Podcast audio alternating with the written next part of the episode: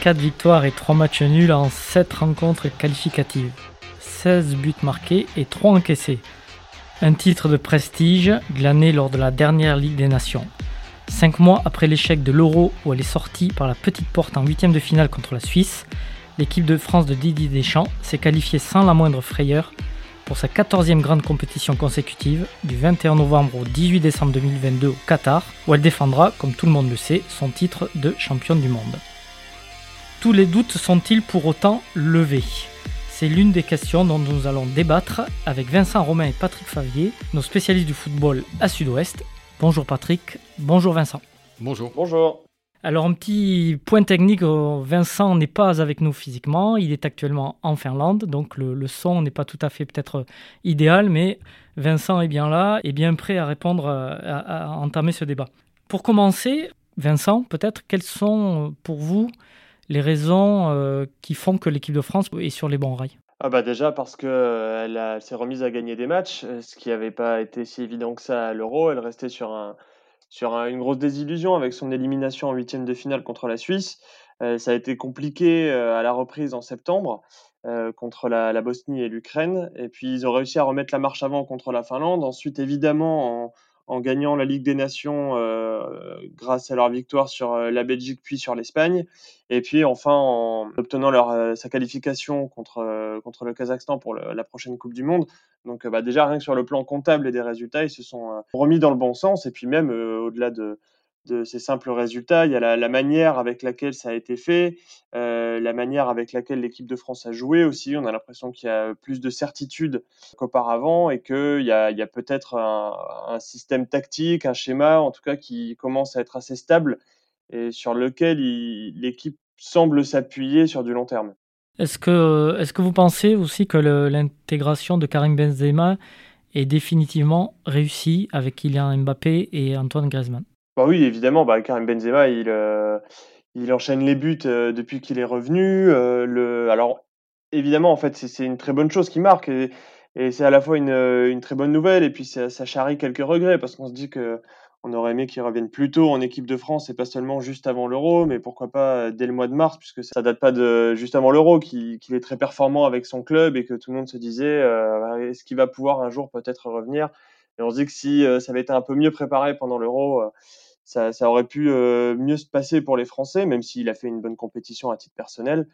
Euh, en attendant, oui, évidemment, ça se passe très bien pour lui. On voit qu'il est parfaitement intégré à l'équipe, qu'il est performant, que même dans son attitude et son langage, euh, dans son langage corporel, ça faisait partie des choses qu'on lui reprochait dans sa première époque entre guillemets avec les Bleus. Et là, on le voit, on le voit régulièrement sourire, on le voit, on le voit heureux et épanoui avec ses coéquipiers. Pour l'instant, tous les tous les voyants sont ouverts pour lui. Patrick, tu portes le même euh, regard sur, sur, euh, sur ce bilan? Bah, pas tout à fait. Si je reprends ce que disait euh, Vincent, j'ai quelques petits points de, de, nuance. Et je vais citer Bichente Lissarazu pour commencer sur le système. Il parlait du système défensif qui, d'après lui, fonctionnait pas si bien et que Didier Deschamps n'avait pas les joueurs pour le faire. Pas trop compris l'intérêt de, de, passer à ce système-là, euh, à, à, 3 derrière euh, ou 5. Et je trouve pas qu'il ait euh, non plus si, si, bien fonctionné. Vincent évoquait aussi la manière dont jouait l'équipe de France. Ils ont gagné la Ligue des Nations, oui, en étant mené deux fois au score, donc une 2-0 contre la Belgique, où on a pu retrouver à certains moments des fragilités défensives qui avaient coûté cher pendant l'Euro. Donc moi, je pense pas que cette équipe est totalement sur les bons rails. Je pense pas qu'elle a trouvé exactement son équilibre, l'équilibre qui serait le meilleur, oui, le meilleur pour elle. L'intérêt de la défense à 3, c'était paradoxalement d'installer l'attaque à 3, de réussir à installer Karim Benzema, Kylian Mbappé, Antoine Griezmann, de faire une place pour les trois et donc de, de gagner de la place ailleurs, en fait. C'est un peu ça l'idée. Oui, mais euh, quand je dis que l'intégration de Karim Benzema et son retour euh, se sont bien déroulés, euh, je parle à titre personnel pour lui, en tout cas, parce que bah, depuis qu'il est revenu, il, a marqué, il a marqué 8 buts, je crois, en, très peu de matchs, en une douzaine de, de rencontres. Donc, on ne peut que dire que c'est réussi. Et même pendant l'Euro, c'est peut-être le meilleur joueur français euh, de la compétition, ou un des meilleurs en tout cas. Après, le problème, et ça rejoint ce que je disais avant, c'est qu'effectivement, son retour implique un changement complet de système voire de philosophie de jeu aussi. Ça a un impact sur tout le reste de l'équipe et du coup, ça demande une adaptation. Euh, c'est aussi pour ça que son retour aurait dû intervenir plus tôt que seulement juste avant l'Euro. Euh, et donc, bah, ça nécessite, oui, un, petit temps de, de, tuilage, de latence pour que l'équipe maîtrise davantage euh, son nouveau système, notamment sur le plan défensif, puisque ça fait partie des, des, petites faiblesses de l'équipe de France en ce moment, voire des faiblesses tout court. Mais, en tout cas, à titre personnel, son retour à lui, c'est euh, très bien passé. Justement, euh, on parlait de ce système à 3. Il dépend aussi des joueurs à disposition de Deschamps et notamment de, ces fameux pistons sur le, côté, c'est-à-dire les joueurs qui sont censés à la fois attaquer et défendre et, et bien attaquer d'abord. Est-ce que Deschamps a trouvé la solution avec Théo Hernandez d'un côté et surtout Kingsley Coman de l'autre? C'est là le, le point d'achoppement. Est-ce que Kingsley Coman peut être un, vrai piston, c'est-à-dire est-ce qu'il est capable aussi de, défendre quand il faudra le faire? Patrick, qu'est-ce que, qu'est-ce que tu en penses? Bah, Contre le Kazakhstan, c'est sûr que c'est, la formule, euh, la formule qui, a, qui a bien marché et qui, qui peut marcher dans des matchs, euh, des matchs comme ça. Est-ce que euh, autour de cette table, on voit tous Kingsley Coman piston contre l'Espagne, l'Italie ou l'Angleterre ou la Belgique? Je suis pas sûr qu'il y en ait un de nous qui réponde euh, oui, fermement. Non, moi en tout cas, je répondrais non. Je pense que oui, effectivement, on peut avoir de. C'était vraiment une configuration très offensive. D'ailleurs, Deschamps l'a dit euh, dès la mi-temps. Il a dit on, on, l'a titularisé en tenant compte de l'adversaire. Euh, mais est-ce qu'il a une autre solution? Est-ce qu'il y a une, une, autre solution viable pour l'instant pour Deschamps? Bah, en fait, voilà, c'est ça le truc, c'est que si Deschamps euh, en vient à mettre Kingsley Coman à ce poste-là, alors qu'à la base c'est un, un ailier de, de débordement qui est euh, bien plus un attaquant qu'un défenseur, c'est parce que dans son esprit, euh, il n'y a, pas des masses de solutions, sachant que jusqu'à présent, il avait surtout essayé Benjamin Pavard, qui est un défenseur central de formation, avec une expression offensive qui est quand même très limitée. Alors évidemment, on se souvient tous de son but en 2018, mais, Benjamin Pavard, ça reste un défenseur avant d'être un contre-attaquant ou un attaquant tout court. Euh, les autres options, c'est euh, Léo Dubois, qui est... Qui est irrégulier, qui est limité aussi. On a l'impression qu'il pourra difficilement basculer vers un, le très haut niveau en, restant constant. Et, du coup, euh, Kingsley Coman, c'était l'occasion de l'essayer. Alors évidemment, euh, c'est à recontextualiser euh, avec l'adversaire qui, le Kazakhstan en l'occurrence, c'était d'un niveau, c'était c'était terrible. Ça défendait comme comme une équipe de nationale. donc évidemment, il avait des espaces. Après, bah, c'est un test. Il faudra il faudra le valider. Là, il y a de l'interrogation encore qui entoure sur sa capacité qui entoure sa capacité à répéter ce même genre de performance et à fournir des efforts défensifs, parce qu'il n'a pas du tout eu besoin de le faire contre le Kazakhstan. Il faudra voir contre une équipe de, plus haut niveau, sachant qu'il y a d'autres joueurs que Deschamps n'a pas encore essayé pour ce poste-là. Euh, on en parlera plus tard, mais par exemple, Mukiele, qui est à Leipzig, euh, lui est un pur spécialiste de ce poste, et puis même en Ligue 1, on, parle pas mal de Jonathan Klaus qui est à Lens. Après, le problème de Klaus, c'est qu'il euh, c'est qu'il joue en Ligue 1, qu'il connaît, il a aucune expérience euh, en, Coupe d'Europe euh, ou, au niveau international. Moi, je vois un, gros problème dans ce, choix de faire une, euh, défense à 5 ou, à 3, 3, défenseurs centraux. Je pense qu'on a la mémoire courte euh, l'équipe de France a gagné euh, la Coupe du Monde 2018 avec une défense à 4 et un Pavard euh, qui contre-attaquait bien. Il a même marqué un but dont on se souvient tous. je vois pas aussi non plus en quoi la défense à 5 permettrait d'installer mieux le trio offensif de devant qui était installé à la Coupe du Monde de 2018. Et quand on en est à se poser la question, quand on est à se poser la question de est-ce qu'on a les pivots, est-ce qu'on va trouver le pivot qui va aller avec ce système c'est peut-être qu'on a la réponse à, la question. On n'a pas les joueurs pour jouer euh, à, ce système. En revanche, on a les joueurs pour jouer euh, avec une défense à 4. Bah, le problème, c'est que le système de la Coupe du Monde 2018, on peut pas le reproduire, euh, le, maintenir aujourd'hui parce que il y a Karim Benzema alors qu'il n'était pas là à l'époque et que Kylian Mbappé n'est plus le même joueur non plus. À l'époque, tout le monde disait qu'il était très fort quand il était soit à droite, soit à gauche, et en l'occurrence en Russie, il jouait sur un côté pour laisser la place à Giroud en pointe. Euh, aujourd'hui, même en club, Mbappé joue dans l'axe. Et, euh, on a l'impression que c'est là euh, désormais qui donne sa pleine mesure et que ce serait presque du gâchis de le, de le mettre sur un côté, d'autant que ça impliquerait aussi, si on, si on reste avec un 4-3-3 par exemple, de mettre Griezmann sur un côté. Oui, je pense que c'est le, le, le, point d'achoppement, c'est ça, c'est la, la, place d'Antoine Griezmann.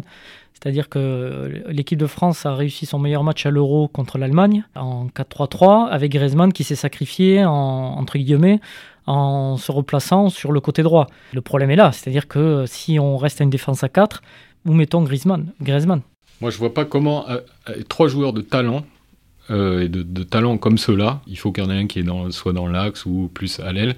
C'est des joueurs qui sont faits pour permuter. Benzema, il a, il a permuté même au Real Madrid quand il avait Cristiano Ronaldo. Je ne vois pas en quoi le trio offensif impacte l'organisation défensive avec de tels joueurs. En l'occurrence, là, on peut voir que depuis qu'il joue dans ce système-là, ça marche très bien, sur le plan offensif en tout cas, puisque les trois attaquants marquent, les trois attaquants se trouvent bien. Alors, il n'y a pas encore eu un alignement parfait des planètes où on les voyait les trois euh, à un super niveau et performer ensemble, euh, faire plein de combinaisons. On a l'impression que c'est, c'est Griezmann avec Benzema, puis euh, Griezmann avec Mbappé, puis Mbappé avec Benzema. Enfin voilà, c'est jamais vraiment les trois en même temps, mais en l'occurrence, le bilan comptable pour les trois sur un plan individuel, il est imparable et incontestable. Et, il faut bien reconnaître que c'est dans ce système-là, en tout cas, qu'on les voit le mieux s'exprimer. Le problème, effectivement, c'est que ça impacte le reste de l'équipe et que on a autant Théo Hernandez à gauche a le profil parfait pour occuper le, poste de piston, autant c'est vrai qu'à droite, il y a un peu un, vide à combler et que si Kingsley Coman devait y être installé sur euh, le long terme ou si Benjamin Pavard devait récupérer le poste, ce serait plus un choix par défaut plutôt que l'installation d'un vrai spécialiste qui maîtriserait euh, quel que soit l'adversaire. Pour élargir le débat à la, défense, qui est quand même le, chantier euh, actuel, parce qu'elle n'a pas été vraiment mise en, à contribution, c'est moins qu'on puisse dire, contre le Kazakhstan, mais on a vu euh, lors de la dernière Ligue des Nations qu'elle elle pouvait concéder pas mal d'occasions. Est-ce qu'elle n'est pas dépendante aussi des méformes actuelles de Raphaël Varane, qui est blessé, qui a changé de club et qui est blessé, qui est moins rayonnant depuis quelques mois, et de Presnel Kim Kimpembe, qui euh, là était également blessé, mais qui avait beaucoup joué et qui était dans, dans, dans un creux aussi. Est-ce que ce que c'est pas aussi ça un des problèmes? Alors moi, je vais répondre sur, euh, sur Presnel Kimpembe et euh, je laisserai Patrick répondre sur Raphaël Varane parce que je sais que c'est un sujet qu'il maîtrise bien. moi, Presnel Kimpembe, j'ai un problème avec lui. c'est que je, je, trouve qu'il est hyper limité à partir du moment où il y a un peu d'enjeu euh, où, euh, où le niveau s'élève brusquement, où il y a un peu de tension. On le voit plusieurs fois avec le PSG. J'ai au moins deux ou trois souvenirs de lui qui prend un carton rouge en fin de match parce que, parce que le scénario du match ne tourne pas en faveur de son équipe et du coup il débloque complètement. En fait, il est, euh, il est capable d'être très fort dans les duels euh, sur un match entier, une séquence de match, et puis d'un seul coup il s'effondre. Et, et, pour moi, c'est pas aujourd'hui en tout cas, c'est pas un, joueur fiable sur lequel on peut s'appuyer sur le long terme. Et euh, ça s'est vu aussi avec l'équipe de France à l'Euro. Enfin, sa, prestation contre la Suisse en huitième de finale, euh, au-delà des fameuses 10 minutes d'égarement dont parle souvent Didier Deschamps, enfin, Kimpembe est pas bon du tout sur ce match. Patrick, sur Raphaël Varane? Je suis pas spécialiste euh, de Raphaël Varane, Jean-Vincent est gentil, mais euh, en tout cas c'est un des joueurs qui à certains moments, euh, et notamment à l'Euro, a montré quelques, signes de, faiblesse. on sait qu'il peut être à certains moments fragile dans les, courses rapides, enfin que voilà, sa, forme physique est pas toujours, au top que ça risque éventuellement de pas s'arranger avec, euh, avec le temps. Voilà, on a quand même deux joueurs euh, là qui, en tout cas, posent question sans, les condamner. Et c'est pour ça que dire que la France est absolument sur des bons rails, il y a, quand même quelques zones d'ombre. quoi. On, peut s'accorder là-dessus et, l'organisation de la défense centrale, globalement dans l'axe, que ça soit à deux ou à trois, il y, a, une, zone d'ombre là à, éclaircir dans le court temps qui nous sépare de la Coupe du Monde.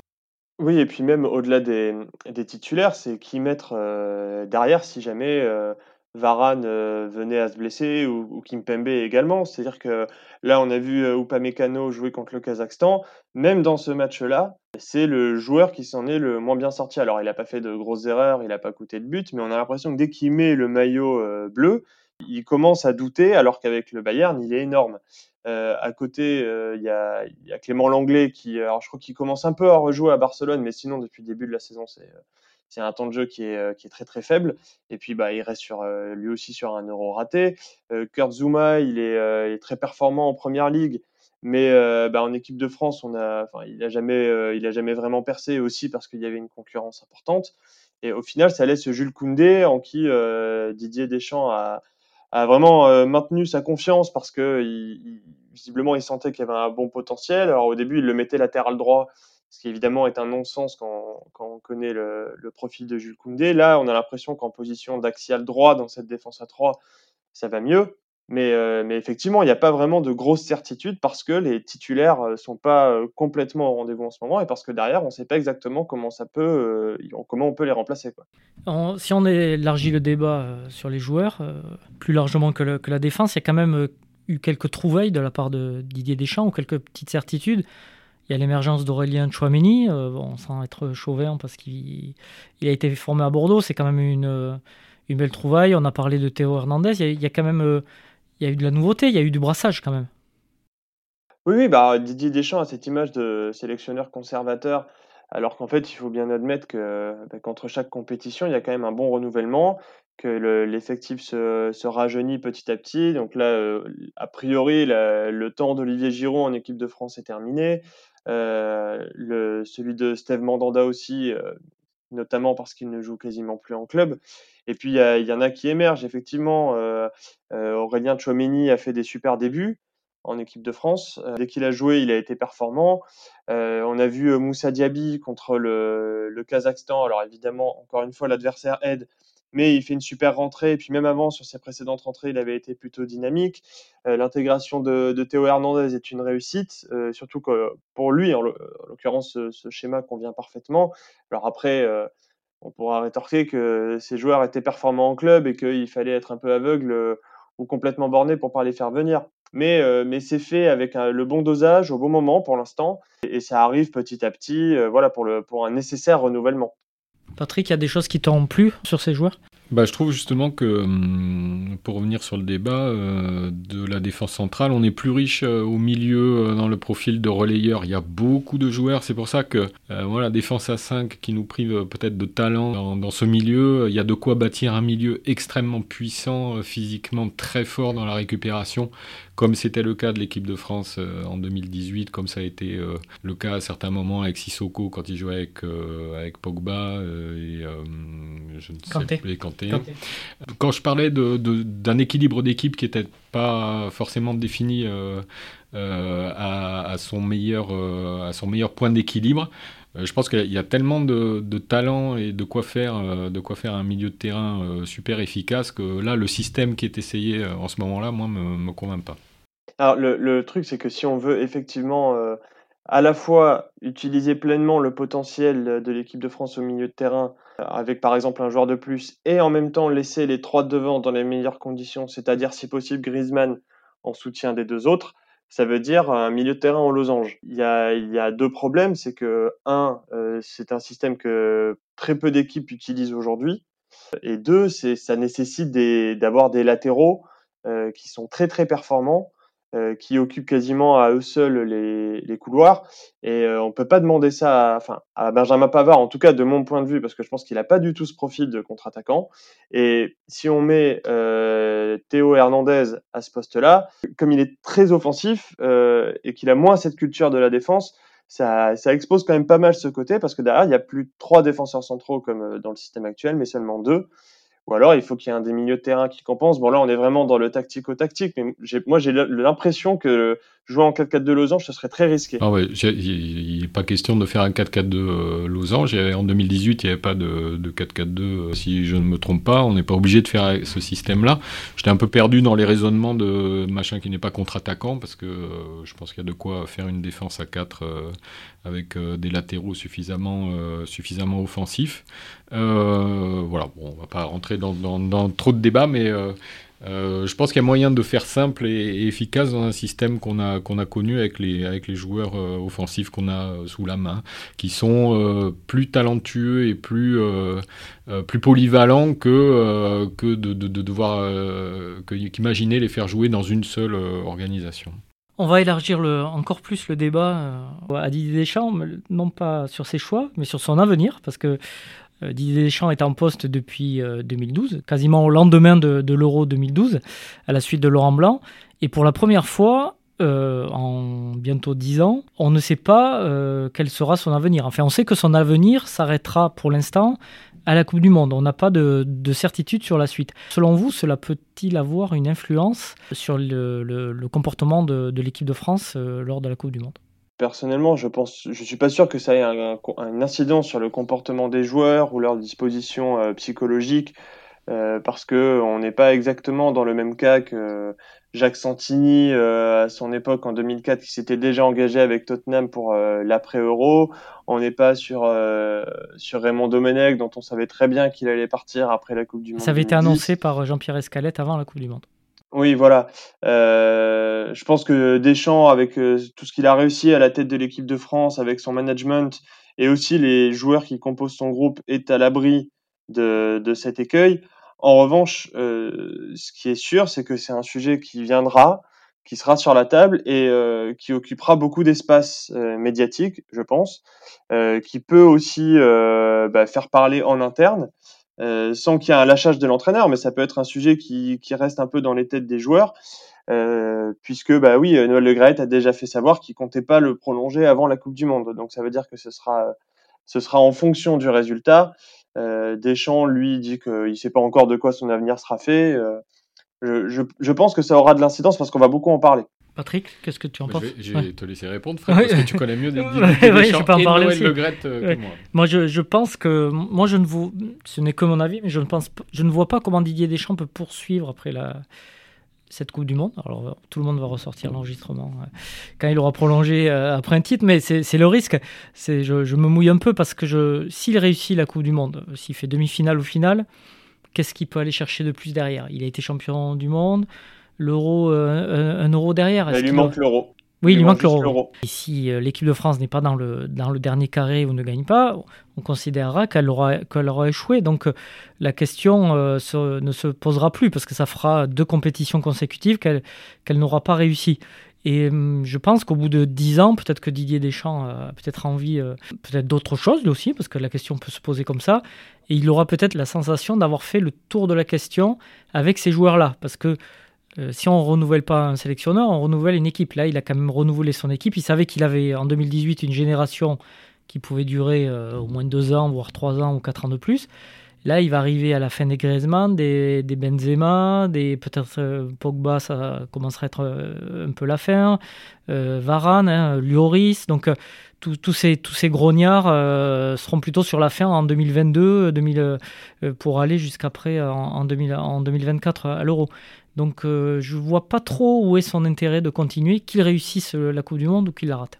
Non, mais je, suis assez d'accord. Ce qui est sûr, c'est que sur le chemin euh, qui mènera jusqu'au Qatar, ce sera un sujet important et qui, sera central dans la manière avec laquelle l'équipe de France abordera la compétition. D'autant plus qu'on ne va pas se cacher les choses. On sait qu'il y a Zinedine Zidane qui, qui, est très intéressé par le poste, qui ne s'est pas réengagé dans un autre club, alors qu'il euh, doit avoir pas mal de, propositions. On peut quand même imaginer, euh, sans être euh, complotiste, que Noël Le Graët, dans un coin de la tête, il doit se dire bon, j'ai Zinedine Zidane qui est pas loin. Peut-être on peut même aller jusqu'à penser qu'il peut lui donner des garanties un, peu, un petit peu avant. Qu'est-ce que, qu'est-ce que vous en pensez tous les deux? Je pense que c'est, évident que Noël Le Graët pense à la suite. Euh, parce que bah, ça fait, euh, voilà, on l'a dit, ça fait 10 ans, enfin, ça va faire 10 ans que Deschamps est à la tête de l'équipe de France. Il faut éviter euh, de faire le, le, cycle de trop, enfin le cycle de deux ans de trop, si jamais ça ça marche pas très bien à la Coupe du Monde.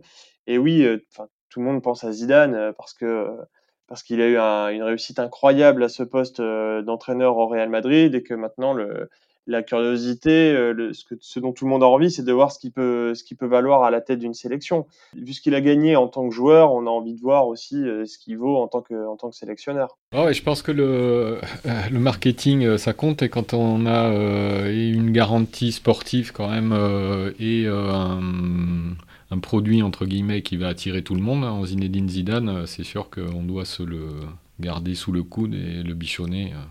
Ça paraît à peu près clair, quoi va peut-être un peu compliquer la chose, c'est le calendrier de cette Coupe du Monde, en fait. C'est qu'elle euh, est prévue en plein milieu d'une saison. Donc là, pour l'instant, Zidane n'a pas de club. Mais euh, on ne sait jamais. Alors là, c'est de la fabulation. Mais admettons, le, PSG euh, vire Pochettino là dans les mois qui viennent ou l'été prochain et décide de tout mettre sur Zidane parce que bah, ça fait partie des. Il n'y a pas, il a pas 10 000 entraîneurs de, de, haute tenue qui seront, qui sont libres aujourd'hui ou qui seront l'été prochain. Donc ça peut faire partie des cibles potentielles. comment peut faire l'équipe de France si jamais Zidane s'est engagé au PSG l'été prochain? Voilà, ça fait partie des, difficultés que pose aussi cette Coupe du Monde qui est placée en, fin d'année civile et pas en été comme, comme tous les quatre ans. C'est pour ça que je pense que il n'est pas impossible que Noël Le Graët euh, donne, euh, fasse un petit appel du pied à Zidane. Il en a déjà fait plusieurs d'ailleurs. Il n'a jamais caché qu'il aimerait le voir à la tête de la sélection. Mais euh, je pense qu'il peut lui donner peut-être des garanties. si, si Zidane est contacté par un club, il peut peut-être lui faire comprendre que ce sera son tour très prochainement. Puisqu'on est dans le, dans le, calendrier atypique de, de, cette Coupe du Monde, donc, qui, je le rappelle, aura lieu du 21 novembre au 18 décembre 2022 au Qatar. Euh, un autre problème euh, va se poser, c'est euh, l'intégration dans le calendrier d'une saison. Parce qu'on sait déjà que l'équipe de France et toutes les autres équipes n'auront qu'une semaine, se retrouveront une, semaine seulement avant le début de la compétition. Et, ça pose aussi le, le, problème de la, de la préparation qui sera ultra réduite.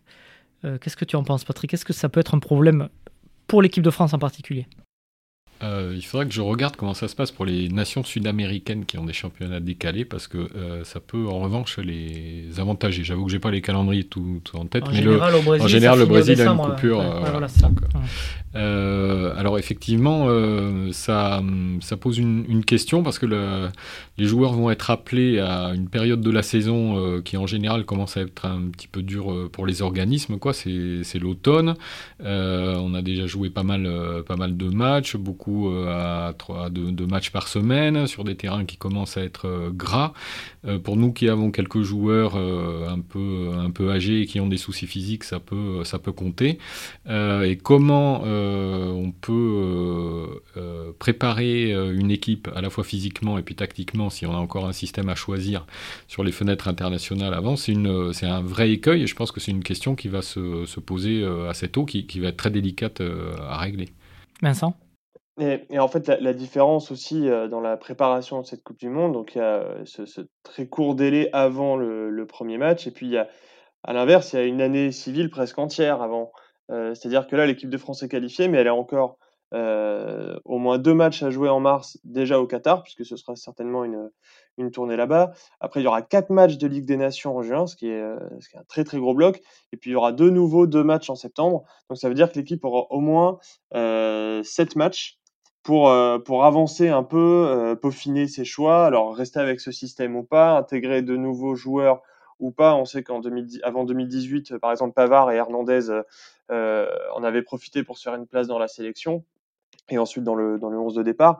Donc, euh, donc voilà, ça va vraiment être particulier à plus d'un titre, sachant que oui, il n'y aura pas de temps pour, pour, faire un match amical avant la compétition euh, et il n'y aura pas le temps pour faire un stage. Même si l'équipe de France, a priori, ne jouera pas euh, juste le jour du match d'ouverture ou le lendemain, mais aura, euh, de ce que j'ai compris, euh, peut-être deux ou trois jours de plus, mais je ne suis pas sûr que ça fasse une grande différence à, cette échelle-là. Oui, parce que la question qui se pose, c'est la fraîcheur physique. On sait qu'une Coupe du Monde, c'est un tournoi qui se joue beaucoup sur la, fraîcheur physique et mentale. Euh, d'habitude, les joueurs en font une, préparation spécifique. Là, ils, vont arriver, ils seront en milieu de saison. Euh, est-ce que ça va être concerté avec leur club euh, Ça m'étonnerait de, leur préparer, de les préparer spécialement. Ça, serait très étonnant, parce qu'on aura des matchs de, Ligue des Champions. donc, c'est effectivement un petit casse-tête pour les préparateurs physiques à venir. Pour, pas que pour de France. Je vois, je vois absolument pas, par exemple, le PSG accepter de de ménager euh, Mbappé, euh, Neymar euh, et même Messi, alors que sont des joueurs qui sont payés plusieurs dizaines de millions d'euros par an et qu'ils sont au PSG pour jouer et pas seulement pour se préserver pour la sélection, même si visiblement Messi cette saison a, le petit traitement de faveur qui va bien. D'ailleurs, Patrick a, regardé les prévisions météo, enfin les, amplitudes de, de température, c'est pas un souci ça par contre. Oui, alors euh, il faut le rappeler, hein, euh, autant c'était un souci euh, en maintenant les, les dates de la Coupe du Monde telles qu'elles devaient être à l'origine. D'ailleurs, le, report en hiver est assez, assez tardif. Mais là, on est sur des températures maximales de 24 à 26 degrés et nocturnes inférieures à 20 degrés. Donc, c'est quasiment des conditions idéales pour jouer au football, comme disait l'autre. Et pour les journalistes, pour boire des bières après les matchs. Avec modération. Toujours. Je crois qu'on a fait euh, un large tour de, ce débat euh, qui ne fait que commencer. Euh, je vous remercie d'abord à tous les deux. Merci à vous, auditeurs, pour votre écoute et votre fidélité. Si vous avez aimé cet épisode, n'hésitez pas à nous le dire et à le partager autour de vous. Vos retours et suggestions nous sont toujours très précieux. Pour ne rien manquer du Sportcast, abonnez-vous sur Spotify, Apple Podcast, Google Podcast ou votre plateforme d'écoute habituelle. On se retrouve dans 15 jours pour un nouvel épisode du Sportcast. D'ici là, portez-vous bien.